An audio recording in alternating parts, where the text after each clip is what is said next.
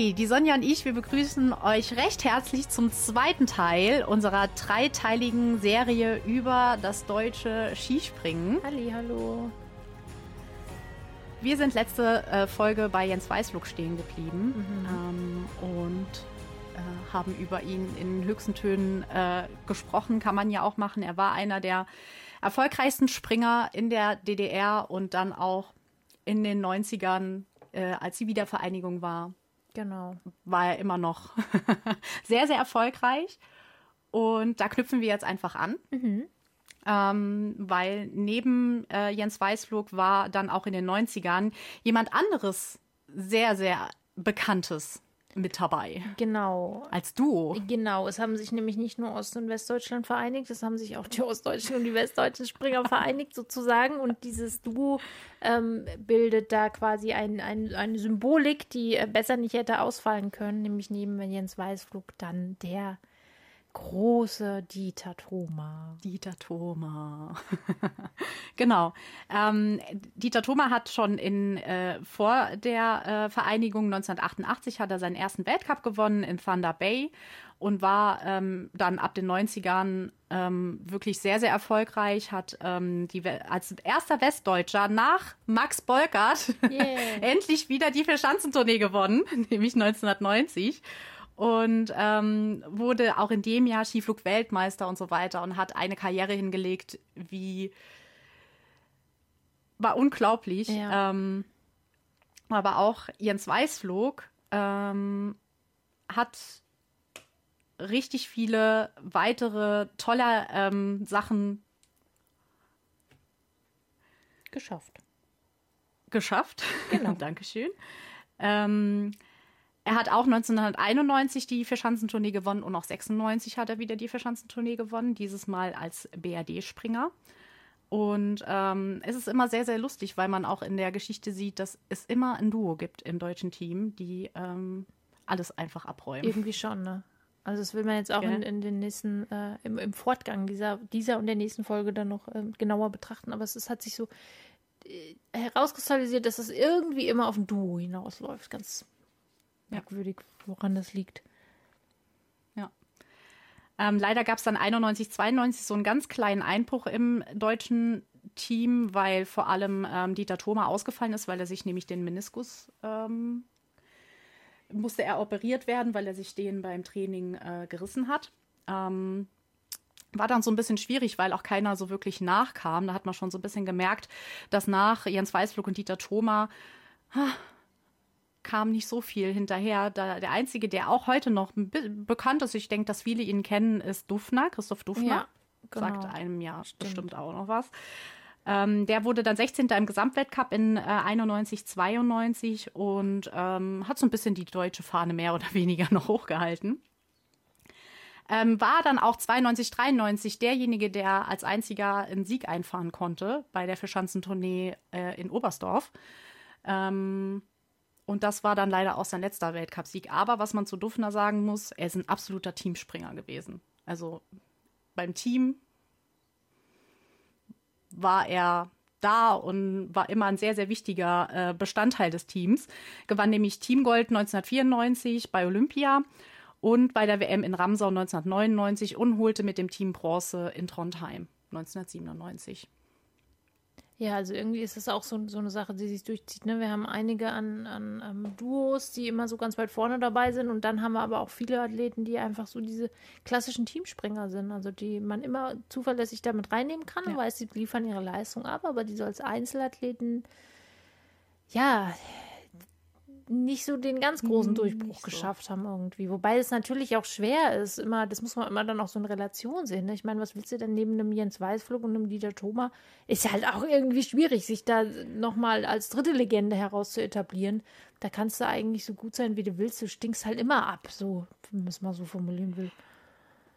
Ja, vor allem, ich denke, das hat halt auch damit zu tun, dass sich auf die Jahre, wo die beiden auch erfolgreich waren, sich halt alles darauf konzentriert hat. Und wenn die beiden dann wegfallen, denkt man zwar, jetzt kommt irgendein Phönix aus der Asche daher und ähm, macht's ne, genauso oder äh, tritt in die Fußstapfen. Das ist aber halt einfach nicht einfach. Ja. Weil wie soll das ein Dufner schaffen, der vorher immer im Schatten gestanden hat? Das ja. ist fast nicht möglich, weil sich vieles halt auch einfach auf die beiden konzentriert hat. Ist halt einfach so. Deswegen konnte das deutsche Skispringen sehr, sehr froh sein, dass 93, 94 Weißluck dann wieder wirklich sehr, sehr erfolgreich geworden ist und auch sie wieder sieben Weltcup-Siege ähm, heim, mit heimnehmen konnte. und ähm, das hat sich dann über die nächsten Jahre auch so ein bisschen weiter ähm, geführt. Ähm, 94, 95 hatte er zwar nur noch einen Weltcupsieg, aber hatte immer noch viele Podestplätze. Auch Thoma hatte Podestplätze und so weiter. Also die beiden waren eigentlich die Vorzeigespringer schlechthin in den 90er Jahren ähm, fürs deutsche Team. Ja, nicht nur fürs deutsche Team, auch glaube ich für, für, für den Gesamtweltcup äh, insgesamt. Ja, denn, ja das stimmt. Ähm, ja, gerade Jens Weißflug war natürlich irgendwie auch das Maß der Dinge zu diesem Zeitpunkt schon. Zusammen noch mit anderen auch. Also es ist ja nie einer ohne Konkurrenz gesprungen, aber auch da muss man einfach sagen, immer wirklich ganz, ganz, ganz weit vorne mit dabei gewesen. Ähm, und das ja. äh, war ja auch die große Zeit des, des Reinhard Hess, der ja nach der Wende ähm, von, vom DDR-B-Kader-Trainer dann äh, zum DSV gewechselt ist, dort dann auch ähm, erstmal auch Traineraufgaben übernommen hat und dann nach einer irgendwie misslungenen äh, WM 93 zum Nationaltrainer berufen wurde. Mhm. Äh, hat auch hier etwas, also um auch nochmal so diese Brücke ein bisschen zu schlagen zu dem, was wir in der vorherigen Folge besprochen haben, in dem wir nämlich festgestellt haben, dass aus der DDR sehr oder in der DDR sehr viele ähm, herausragende und revolutionäre Trainingsmethoden entwickelt wurden. Also unter anderem beispielsweise man angefangen hat, im Sommer auch zu trainieren und zu springen, um eben dann Ganzheitlichkeit reinzukriegen. Ähm, nicht nur das, sondern er hat eben auch andere Trainingsmethoden der DDR mit übernommen, als äh, eben auch äh, mhm. äh, damals Einheimischer und hat damit natürlich auch nochmal eine ganz neue Dynamik und auch eine sehr erfolgreiche Dynamik äh, in in das gesamtdeutsche Team gebracht. Und so hat sich dann doch alles irgendwie sehr schön zusammengefügt. Auf jeden Fall, weil sie mussten sich dann letztendlich auch keine Gedanken mehr um Nachwuchs plötzlich machen. Also dann kamen plötzlich Namen wie Martin Schmidt oder Sven Hannawald daher. Und auch als dann letztendlich ähm, 97, 98 dann Dieter Thoma gesagt hat, dass er leider ähm, aufhören muss ähm, nach so vielen Rückschlägen, gesundheitlich und so weiter, war aber dann kein gering, geringerer als Sven Hannawald direkt dahinter, ja, der dann Erfolge gefeiert hat.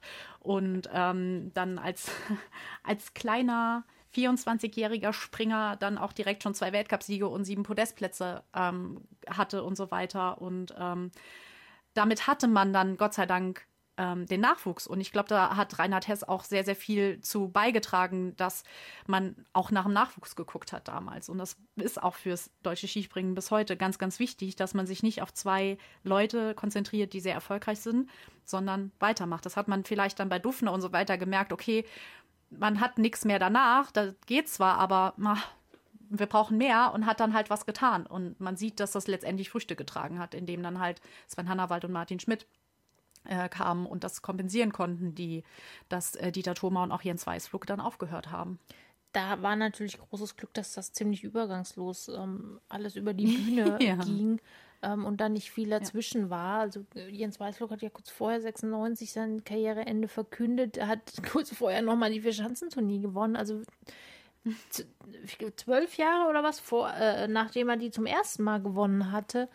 Das ist, also ja das ist natürlich wirklich eine Wahnsinnsgeschichte. Also ein Athlet, der wirklich von, von vorne bis hinten immer irgendwie so gefühlt auf dem gleichen Level gesprungen ist, und zwar auf einem sehr, sehr hohen Level gesprungen ist. Ähm, und dann, wie du schon sagst, zwei Jahre später dann der Rücktritt oder zweieinhalb, drei Jahre später dann mit ähm, von Dieter Thoma und dann eben dann auch gleich diese Ära Schmidt, Hannawald, die dann losging. Das war natürlich ja. ein riesen, riesen Glück auch irgendwo, ne? Also. Ja, ja, genau weil nämlich 98, 99 dann eigentlich die Saison von Martin Schmidt war. Ja. Zehnmal gewonnen, den Gesamtweltcup gewonnen. Ähm, Hanni war kurz dahinter auf Platz, äh, auf Platz 6 und so weiter. Also es war irgendwie, ähm, es ging direkt weiter und Schmidt hat dann seine Hochzeit gehabt und das deutsche Skispringen yeah. konnte weiter jubeln, weil das war die Zeit, als die ganzen Mädels plötzlich komplett ausgeführt Ja, also sind. das war so diese Boybandisierung des deutschen Skisprings. Das äh, war etwas, das haben wir, glaube ich, vorher nicht erlebt. Weil, äh, vielleicht auch ein bisschen deswegen, weil jetzt, ja, okay, gut, ich meine, ist jetzt alles eine Geschmacksfrage. Aber Martin Schmidt und Sven Hannawald hatten halt doch etwas mehr Potenzial zum Mädchenschwarm, als das vielleicht im Vorfeld der andere äh, Athleten zu anderen Zeiten hatten. Ähm, wobei ich glaube auch Dieter Thoma einer war, denn auf den sind schon auch viele abgefahren irgendwie. Ähm, ja, und aber so, so richtig, so richtig dieses Boyband-Feeling kam erst dann zu äh, Schmidt und Hannawalds Zeiten, wo sie alle komplett ausgerastet sind. Ja. Ich habe äh, im, im, in der Recherche habe ich mir noch mal so ein bisschen alte Videos angeschaut und es ist halt einfach lustig, wie man im Hintergrund bei den Jubeln Schon, die ganzen kleinen Mädchen jubeln hört. Das hat man heute auch nicht mehr so, aber das hast du so gehört, wie die ne? da habe ich gedacht, das, da hörst du sie echt raus. Das war, das war ist so heftig einfach. Das war absolut krass. Und, ähm, ähm, zumal auch, ja. das Ganze wurde natürlich medial auch gepusht bis zum Erbrechen, ja. ja. Also ja. es hat ja damals dann, ähm, RTL ist ja auf den Zug halt voll aufgesprungen und hat das Skispringen für sich entdeckt, hat das auch groß inszeniert. Mhm. Ähm, er hat es ins Privatfernsehen gebracht. So. Das hat natürlich dem, dem, dem Sport schon einen mordsmäßigen Push gegeben und, ne, und einen Fokus gegeben und natürlich auch dann den Athleten, also gerade Schmidt, Hannawald. Ich weiß nicht, ob das immer so einen Spaß gemacht hat. Ähm, oder ob die nicht irgendwann auch einfach mal die Schnauze voll davon gehabt haben und einfach lieber irgendwie ihr eigenes Ding gedreht hätten. Ähm, auch, ich weiß noch genau, auf jeder Bravo Sport war irgendwie Sven Hannawald drauf oder sowas. Also es war. Und das Problem war ja, was ich hatte, ich weiß nicht, ob du das auch hattest, das war zufälligerweise genau die Zeit, in der ich auch zum Skispringen gekommen bin. Ja. Mhm. Ähm, das war aber tatsächlich einfach ein Zufall, weil ich damals in, auf der Skiflugschanze war in, in Oberstdorf, also auf der äh, Heini-Klopfer-Schanze, ja. von der wir ja bei der letzten Folge geredet haben. Und das hat mich wie ein Schlag getroffen, weil ich es gar nicht glauben konnte, dass das alles mhm. existiert und so weiter. Und das war aber genau dieser Zeitpunkt. Und ich war, ich meine, ne, das war vor 20 Jahren irgendwie und wir sind ja noch jung und knackig und damals waren wir halt Teenager. Ich fand es schrecklich. Ich fand es schrecklich, zufällig genauso alt zu sein wie diese ganzen kreischenden Mädchen. Ja. Und ich ja. wollte auf keinen Fall in diese Schublade gesteckt werden. Mhm. Ähm, dass ich das ja nur mag, wegen Hannah Waldschmidt, weil ich in die verknallt war. Nein, ja. ich war in die nie verknallt. Es ist tatsächlich so, ich war nie, ich, nein. Ähm, und habe dann angefangen. Kann ich nicht sagen. Wirklich? Nein, echt nicht. Also ähm, Sven Hannawald war mir immer schon irgendwie immer zu dünn. Auch nochmal ein Thema, auf das wir gleich zu sprechen kommen. Und ich, ich persönlich bin der Meinung, dass Martin Schmidt immer ein bisschen aussah wie mein Bruder. Und dann ging das einfach. Und das war, das geht nicht. Oh ja, okay. So, okay. Ähm, ja. Auf ja. jeden Fall. Ich habe mich dann halt volle Kanne viel mit den, mit den, äh, mit dem Skispringen der 50er Jahre beschäftigt. Äh, also gerade die Thematik äh, Weiler, dass wir Brutscher, Klopfer und so, was wir in der letzten Folge hatten, mhm. um mich so abzugrenzen. Das war total, ich habe da, das war schrecklich. Ne? Also ich war dann ganz froh, als dieser Hype rum war, ähm, auch wenn er leider Gottes auf, ja, das ganze, der Abstieg dann sportlich leider auch stattfand, ja. Aber dieser ganze mediale Trubel, der war schon gut, dass der irgendwann mal wieder vorbei war es, es war halt auch so, es hat ja schon in den 2000 oder 1999, 2000 so angefangen. Da war ja Martin Schmidt sehr, sehr erfolgreich. Es war ja nicht so, dass beide unbedingt gleichzeitig mhm. wirklich über, sich überschnitten haben, sondern zuerst kam so die Martin Schmidt-Zeit, dann kam die Sven Hannawald-Zeit. Martin Schmidt war da auch noch sehr erfolgreich, ja. aber bei den Anfängen von Sven Hannawald, gerade 2001, 2002, ne, braucht, braucht man nicht drüber zu reden. Ja das war die Saison von Sven Hannawald. Alle vier Springen der Vierschanzentournee gewonnen. Da bin ich auch Fan geworden. Man könnte jetzt sagen, Erfolgsfan. Nein, war es nicht. Mein, mein, Opa, mein Opa war schuld und dafür bin ich ihm bis heute unglaublich dankbar, dass er mir diese Sportart mit, mit mir geguckt hat und mir ans Herz gelegt hat, weil ich, da war ich Feuer und Flamme für diese Sportart und war auch Feuer und Flamme für Sven Hannawald, muss ich ehrlich sagen. Also, äh, ich, da war ich, äh, wie, wie alt war ich da? Elf? Und ja, war sehr verliebt. Also verliebt Aber ich war natürlich auch Feuer und Flamme für, für so einen Hannawald, weil also, das. Ähm, also ich habe ihn heute noch vor Augen, wie er da steht mit seinem silbernen Anzug und dem blauen Helm und jubelt sich die Seele aus dem Leib. Also auch in ja. seiner ganz besonderen Art und Weise, wie er das immer getan hat. Das war schon. Ja. Das war schon. Ich habe es mir nochmal angeguckt und ich kriege ja. heute noch Gänsehaut, wenn ich das sehe. Vor allen also Dingen, was da alles ja, was er geleistet hat. Was mich immer so wahnsinnig irritiert, wenn ich diese alten Bilder angucke, wie riesig diese Anzüge waren. Die Anzüge, ja. Die, die du könntest meinen, die sind in einem Heißluftballon gesprungen. Ne? Unglaublich ja. große Anzüge. Ja im Vergleich zu heute. Ja. Das macht mich jedes Mal aufs Neue völlig irre, wenn ich das sehe. Ich denke, wow, ja. das kann ja gar nicht sein. Heute das ist überhaupt nicht vergleichbar mit heute. auch die, auch die Sprungstile einfach, ja. ne? Die v, der, das V von Honey war mini. Ganz, ganz, ganz eng. Und er springt wie sonst was. Ja. Und er hat auch immer gute Haltungsnoten bekommen, weil er wirklich sich sehr, sehr wenig bewegt hat. Ne? Der war wirklich äh, sehr, ne? Aber heutzutage, spring mal so heutzutage, guck dir die Faust heute an. Das ja. ist was ganz anderes. Das ist was gut. Okay, und die Technik hat sich auch weiterentwickelt, die Ski sind ja auch anders. Ich finde es so krass. So, aber das, das ist schon der Hammer. Ne? Aber trotzdem, stimmt, ja. das, das ist, wie, wie, sich das entwickelt hat, ne? Ähm, ja. Innerhalb von, sag ich mal, gut, das sind jetzt schon wieder 20 Jahre. Ich denke halt immer, wenn ich daran denke, es war eine, äh, 2001, 2002, sind es für mich gefühlt 10 Jahre. Nein. Nein. Anna, es sind schon 20 Jahre. Du musst damit klarkommen, es sind schon 20 ja, Jahre. Ja, Aber, hallo, ähm, die Zeit ist halt einfach auch, äh, fühlt, fühlt sich an wie 10 Jahre. Tut mir leid. Also, äh, irgendwie schon. Ist halt einfach so, gell? Ja, und wir reden ja auch von einer Zeit, in der ja nicht nur Sven Hannawald und Martin Schmidt ganz vorne mit dabei waren, sondern auch die hatten ja ihre Konkurrenz und das waren ja auch nicht irgendwelche Leute, sondern Namen wie äh, Adam mhm. Malisch, wie Andres Wietholz, wie Jana Ahonen. Ähm, also wirklich die Creme de la Creme des, ähm, des Skisprings und gerade Adam Malisch hat sich ja, ist ja eine eigene Legende für sich geworden und mit denen in Konkurrenz zu stehen und eben auch ähm, sich zu betteln und äh, sich auch oft genug durchzusetzen, das zeigt auch noch mal mehr, wie was diese beiden ähm, Männer für große Leistungen gebracht haben. Ja, nicht zuletzt den, die, die absolute Legende Sven Hannawald mit seinem Vierschanzentournee Vierfacherfolg, von dem man ja, ähm, ja 50 Jahre lang nicht gedacht hat, dass das überhaupt mal möglich sein würde. Und dann äh, macht er das einfach und zwar nicht einfach nur so, sondern haut dabei auch noch zwei Schanzenrekorde und einen neuen Gesamtpunkterekord raus. Und denke ich, das kann doch nicht sein. Also, ja. ja.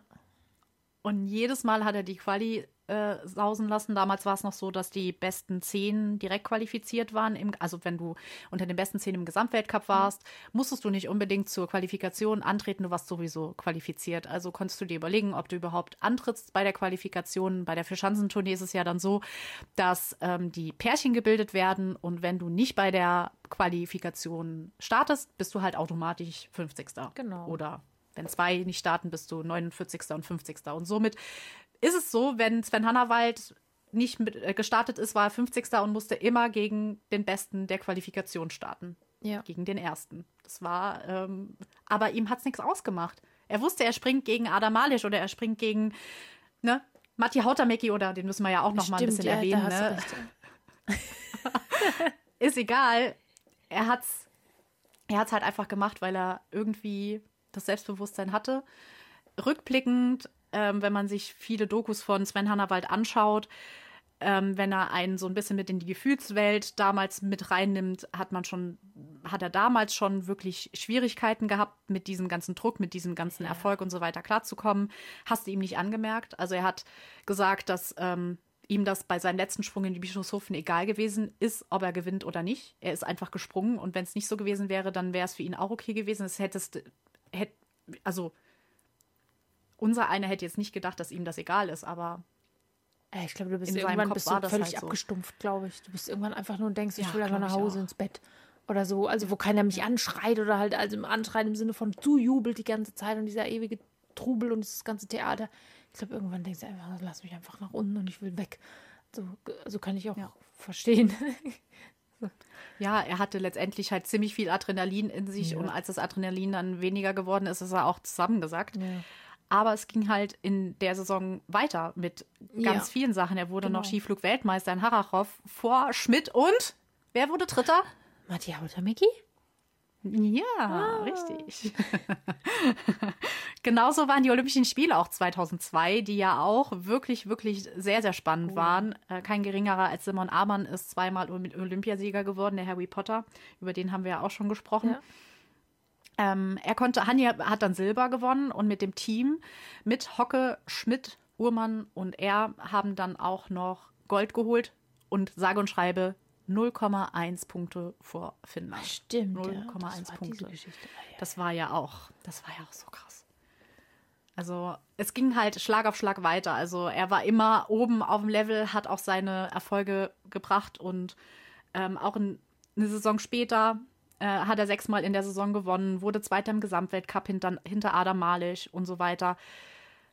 Und hat in Willingen, aber ich glaube, das hat in Willingen damals das legendäre 2003 äh, Springen in Willingen, wo er fünfmal die 20 im ersten Durchgang abgeräumt hat und im zweiten ja. Durchgang dann viermal und eine 19,5. Ne?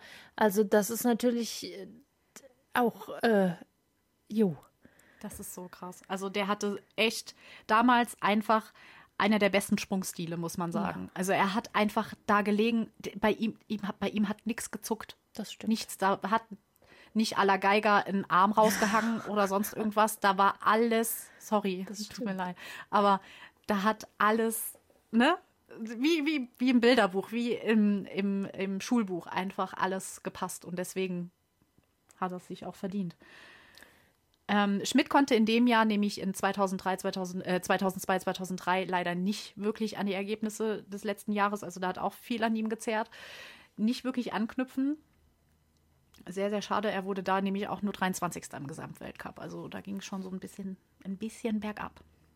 Es ging ein bisschen sehr, bergab sehr mit dem Herrn Schmidt, das stimmt. Ähm, dieser, diese Bergab-Phase hat ja dann leider doch äh, einige Jahre angehalten. Also die beiden haben an dem Punkt ja. dann, ähm, sie sind ungefähr zur gleichen Zeit, ungefähr gleich furios gestartet. Ich glaube, das kann man gut voneinander vergleichen. Dann äh, zum Schluss hin haben mhm. sich doch die, die, das Ende der jeweiligen Karrieren doch deutlich voneinander unterschieden. Also wo ja. wir ähm, leider ja. an Sven Hannawald nur relativ kurz in Anführungsstrichen Freude hatten, denn 2005 dann auch schon ein, ein, ein nicht so schönes Karriereende, einfach irgendwie plötzlich und auch aufgrund äh, ja krankheitsbedingt alles irgendwie nicht schön gelaufen, hat Martin Schmidt ja noch viele, viele Jahre weitergemacht mit dem Skispringen. Ähm, ja. Und zwar auf dann eben ja nur noch mittlerem und auch dann am Ende nicht mehr so gutem Niveau. Äh, hat lange gekämpft, ja. hat lange versucht, auch immer wieder dann ran sich zu kämpfen, was natürlich auch einem hohen Respekt ähm, gebührt, meiner Auffassung nach ich gebe zu, ich gehörte damals auch zu denen, die gesagt haben, ich verstehe das nicht. Warum hört er denn nicht einfach auf? Er hat doch wirklich so viel erreicht in seiner Karriere. Warum muss man das, und das setze ich jetzt in Anführungsstrichen, kaputt machen, indem man noch ganz schön viel schlechte Doppelanführungsstriche nach äh, äh, Ergebnisse nachliefert. Aus heutiger Sicht sehe ich es komplett anders, muss ich wirklich sagen, sondern Martin Schmidt hat gezeigt, dass er fürs Skispringen einfach gelebt hat und diesen Sport geliebt hat. Und es sicherlich heute auch immer noch tut, aber jetzt als aktiver Athlet. Ähm, und deswegen gesagt hat, ja, okay, ich bin nicht mehr so, ich weiß vielleicht auch, dass ich nicht mehr dahin komme, wo ich mal war, weil da musst du, also das ist natürlich ein, wenn du vom Olymp kannst du ja nur absteigen, wo willst du denn sonst noch hin? Ähm, aber mhm. ich mache es trotzdem weiter, weil ich mag Skispringen, ich liebe das, ich will das weiterhin machen und mir ist es dann halt auch egal, wie viele Leute da vielleicht dann noch langsam anfangen, irgendwie schräg zu gucken und so weiter. Also, ja ich, ich, ich habe es nochmal von einer anderen, ähm, von einer anderen Perspektive aus gesehen, ähm, was mich so ein bisschen, um es vorsichtig auszudrücken, so ein bisschen gestört hat. Und das ist jetzt wirklich böse, aber ich fand, er hat anderen den Platz weggenommen in, in, in ähm, vielen Situationen, also ohne ihm nahe treten zu wollen. Also wenn man sich das jetzt mal insgesamt anschaut, 2003, 2004 kam sowieso ein Riesenumbruch ähm, Rainer Tess hat aufgehört, 2003. Wolfgang Steyert hat übernommen, sein damaliger Co-Trainer. Und da war plötzlich ein neuer Trainer da. Sven Hannawald und Martin Schmidt als das große Duo der letzten Jahre außer Form. Und dahinter kam fast keiner nach. Klar konnte Martin Schmidt bis zu dem Zeitpunkt noch nichts dafür. Aber wenn man das dann halt weiterspinnt, in den Jahren auch danach, ähm, hätte man da schon andere Leute wieder nachgeholt, hätte man nicht ab dem Zeitpunkt so Schwierigkeiten auch mit dem Nachwuchs gehabt, weil das hatte man zu dem Zeitpunkt wirklich heftig. Also man hat gemerkt, auch da wieder, man hat alles auf das Duo abgestimmt. Ja. Martin Schmitz, Sven Hannawald und alle hinten dran hatten Schwierigkeiten. Und auch in den, in den nächsten Jahren, wann hat, wann hat Martin Schmidt aufgehört? 2014. 2000 14 erst, ja. ja. Also er war zwar auch nicht immer im Weltcup-Team noch, okay, mhm. aber so in manchen Jahren habe ich echt gedacht, ah, jetzt Leute, jetzt muss Nachwuchs nachkommen, weil sonst haben wir echt ein Problem. Wenn man sich nämlich die, die Jahre dann anschaut, 2003, 2004, wie gesagt. Ja, es gab andere Springer, es gab einen Michael Uhrmann, es gab einen Georg Speth, haha, Alexander Herr, Maximilian Mechler und so weiter. Es gab viele Springer, die es versucht haben, aber es gab keinen einzigen Siegspringer mehr. Und das über Jahre hinweg. Außer Michael Uhrmann, der hat schon den einen oder anderen Sieg noch eingefahren, Gott sei Dank. Ja. Aber so, der durchgängig oben mit dabei war,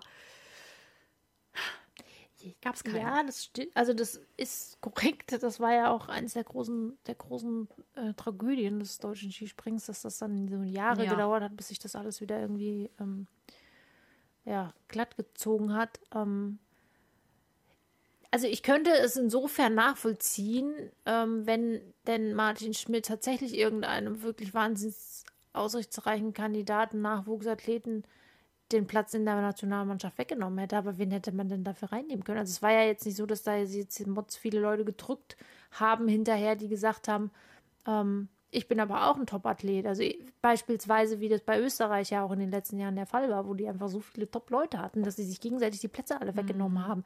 Da kann ich das dann schon verstehen, dass man irgendwann sagt, tut mir leid. Äh, oder Japan, denke ich, ist auch ein, ein ähnliches Beispiel äh, mit Noriaki Kasai, den man natürlich gerne alleine, weil den jeder liebt, äh, für immer und ewig einen Platz in der Nationalmannschaft zur Verfügung stellen will. Gleichzeitig aber sagen muss, ja gut, aber da sind halt andere, die, die, die brauchen auch eine Möglichkeit. Ähm, ja. ja. Klar, es, es, war halt auch ja. niemand, es war letztendlich auch niemand da, ne? Und, ja, das ist so ein bisschen, ähm, man hat natürlich auch immer, ich meine, konnte ja zu dem Zeitpunkt nicht wissen, dass das mit Martin Schmidt nicht mehr so richtig läuft. Das konnte sich ja keiner vorstellen. Ich meine, es war Martin Schmidt, es war, nee. ja, ja. Ähm, dass das dann, es wurde ja dann auch in den Jahren 2006 bis 2009 durchaus wieder gut, also nicht mehr dahin, wo man äh, wo er mal war, aber okay, das ist vielleicht dann auch zu viel verlangt, hat aber dann immer noch, also sich durchaus wieder gemausert, aber so richtig äh, auf dem Level geblieben ist es dann leider nicht mehr. Ähm, das, ja. ich, ich hatte bei der Recherche, habe ich mich zum Beispiel auch nochmal mit äh, der nordischen Ski-WM 2005 in Oberstdorf, für mich auch einer der Highlights schlechthin, als das deutsche Team auf der Normalschanze Silber geholt hat. Da waren dann äh, Georg Speth, Michael Uhrmann, Martin Schmidt und Michael Neumeier haben das geschafft, was man nie hätte. Die hätten fast auch noch Gold geholt, haben aber letztendlich Silber geholt. Mega krass einfach in einer Situation, wo keiner mehr an die, an die deutsche Mannschaft geglaubt hat, haben die Silber geholt. Was habe ich für einen Zeitungsartikel gesehen?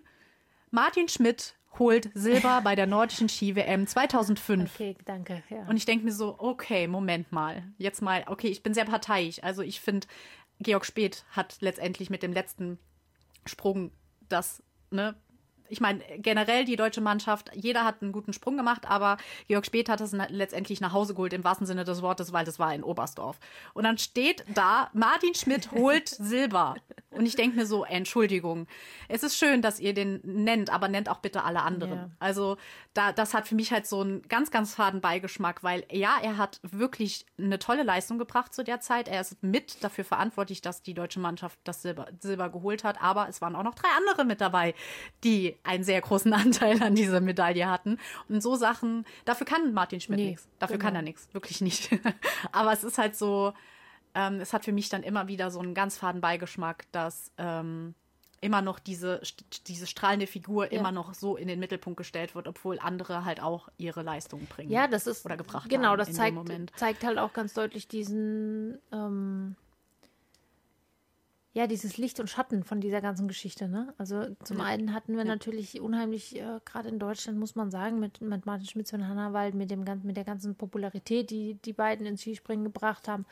Ähm, auch, ich meine, da muss man ehrlich sein, das Ganze bringt auch einen Haufen Kohle mit sich. Ja, also wenn es ja, Privatfernsehen ja. kommt und, und sich auf einmal für dich interessiert, äh, wenn auf einmal die, in jedem zweiten Werbetrailer irgendwie zu sehen sind, weil sie dir irgendwelche Schokolade aufschwatzen, wenn ähm, große Firmen, die es heute teilweise gar nicht mehr gibt, ähm, auf einmal anfangen, Sponsoring zu betreiben, das ist natürlich was, das, das ja. spült auch Kohle ins System. Ja, ähm, ja.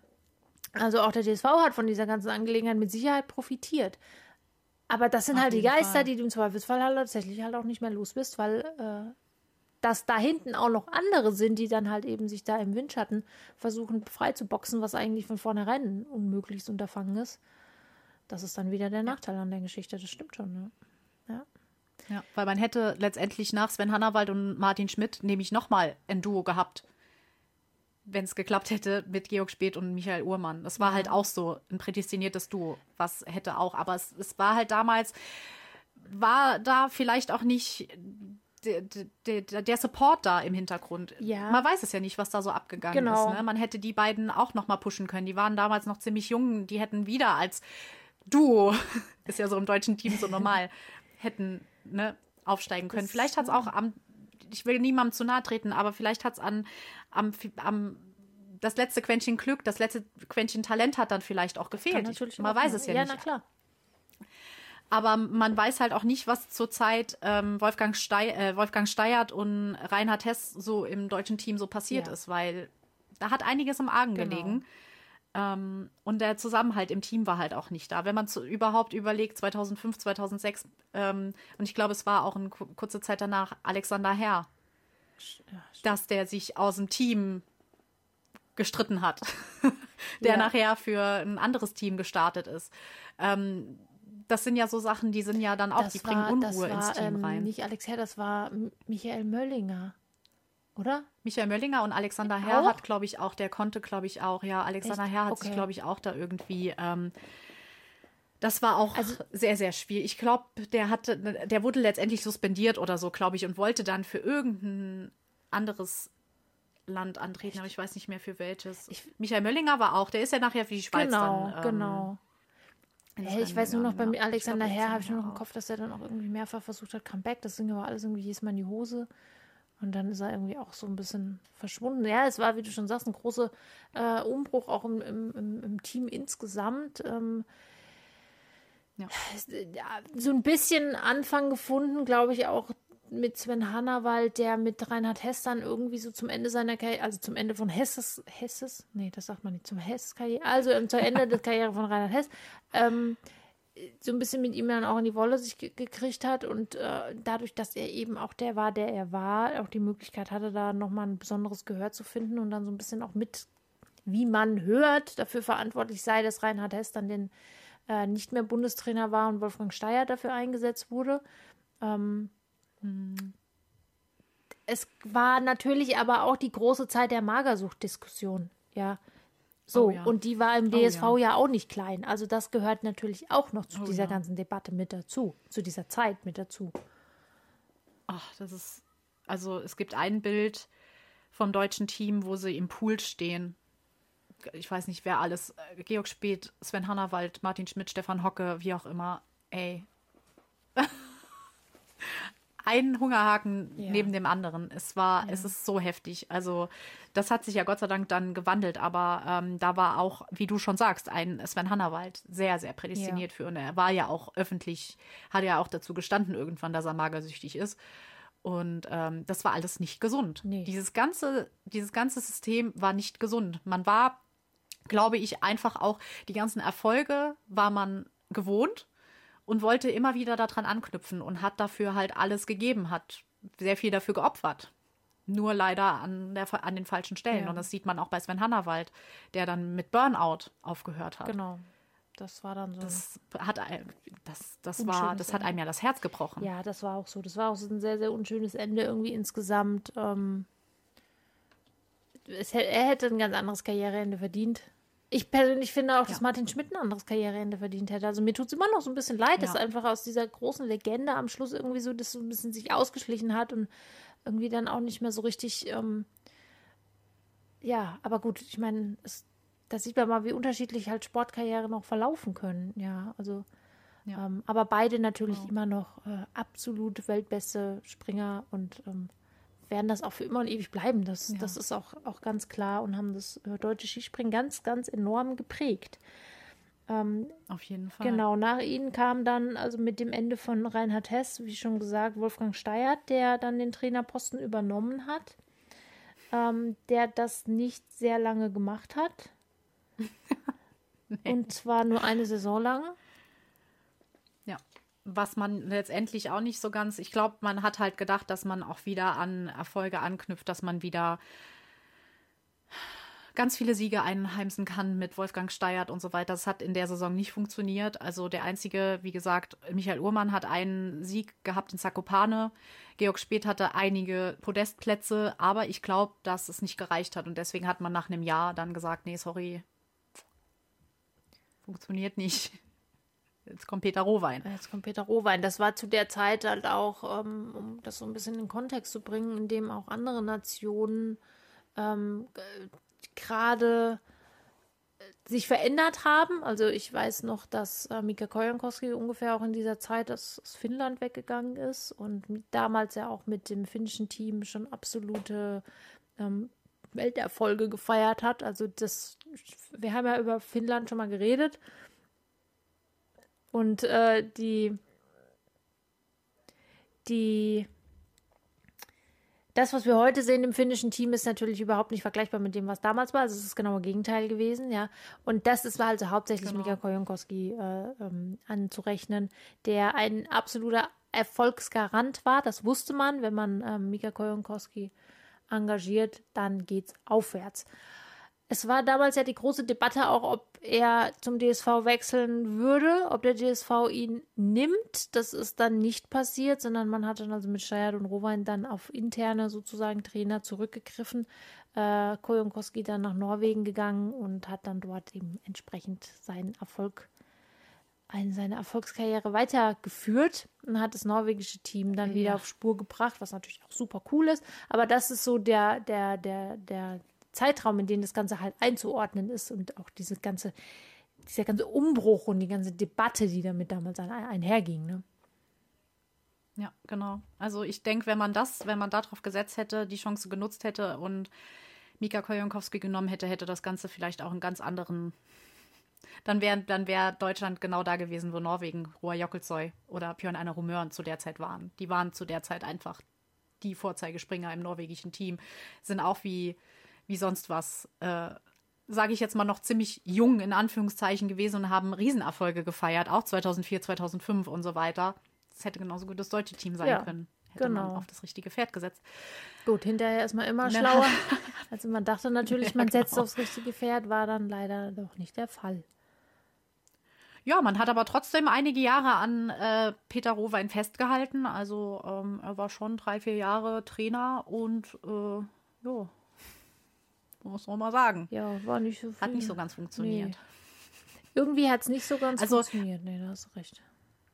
Nee. Aber es, es war auch da so, es war vielleicht kein Einzelspringer unbedingt dabei, der ein Siegspringer war und so weiter. Aber als Team hat das deutsche Team oftmals auch funktioniert. Sie haben Podestplätze im Teamspringen gemacht, haben sogar in Willingen äh, 2004, 2005 äh, sogar als das Teamspringen gewonnen und so weiter. Man hat schon gemerkt, dass das schon im Team funktioniert. Aber es war nicht genug. Sie wurden Vierter im, im, im Nationencup oder mal Fünfter oder so. Ähm, es hat immer das letzte Quäntchen gefehlt das wirklich auch wieder zu Erfolgen geführt hat. Und das hat auch in der Zeit von Peter Rohwein hat es nicht funktioniert. Ähm, auch 2007, 2008 nicht. Ja. Also das kam, das ja, das war die große, der, der, ja. der große ähm, Breakdown des deutschen äh, Skispringens. Ähm, gut, man kam von ganz oben über ja, letztendlich ja. kann man fast sagen, zwei Jahrzehnte mit, oder ist auch so mit ähm, Weißflug, Thoma und dann ähm, Schmidt, Hannawald. Das heißt, man hatte wirklich extrem hohe Anforderungen. Ob das jetzt aus heutiger Sicht betrachtet ähm, realistisch ist, zu erwarten, dass das immer so weitergeht, da kann man natürlich in Frage stellen. Aber für, also deswegen glaube ich, oder so fühlt es sich für mich an, wenn ich es aus heutiger Sicht irgendwie betrachte, denke ich so, ähm, ja, okay, man kann es ein bisschen, ich, versuch, ich sehe es heute ein bisschen milder, als ich es damals gesehen habe, ehrlicherweise. Äh, weil, ich meine, wie, wie, hoch ist die Chance, dass da dreimal der Blitz einschlägt? Die sage ich jetzt einfach mal, ja. ja. Ähm, aber es war, ja, es war zu diesem Zeitpunkt war es ein, ein, ein, eine große, große schwarze Wolke, die über Jahre über dem deutschen Skispringen gehangen hat. Und man konnte sich kaum vorstellen, dass es wieder aufwärts gehen würde. Und ähm, es waren harte Jahre, die auf diese großen Erfolge gefolgt sind und mit diesen harten Jahren mussten wir erstmal lange Zeit leben. Genau. Dann sollte es ja wieder einen kleinen Umschwung geben, weil Peter Rowein dann aufgehört hat. Und dann kam kein niemand Geringeres als Werner Schuster. Und mit dem netten Herrn, der dann den Trainerposten übernommen hat, machen wir nämlich in, unserer, in unserem dritten Teil weiter. Genau. wir hoffen, euch hat der zweite Teil auch gefallen. Und ja, dann hören wir uns zum dritten Teil wieder. Wir würden uns sehr, sehr freuen, wenn ihr wieder zuhören würdet und den Ausgang bis heute vom deutschen Team noch mitverfolgen würdet. Genau. Dann bis dann. Bis dann. Tschüss.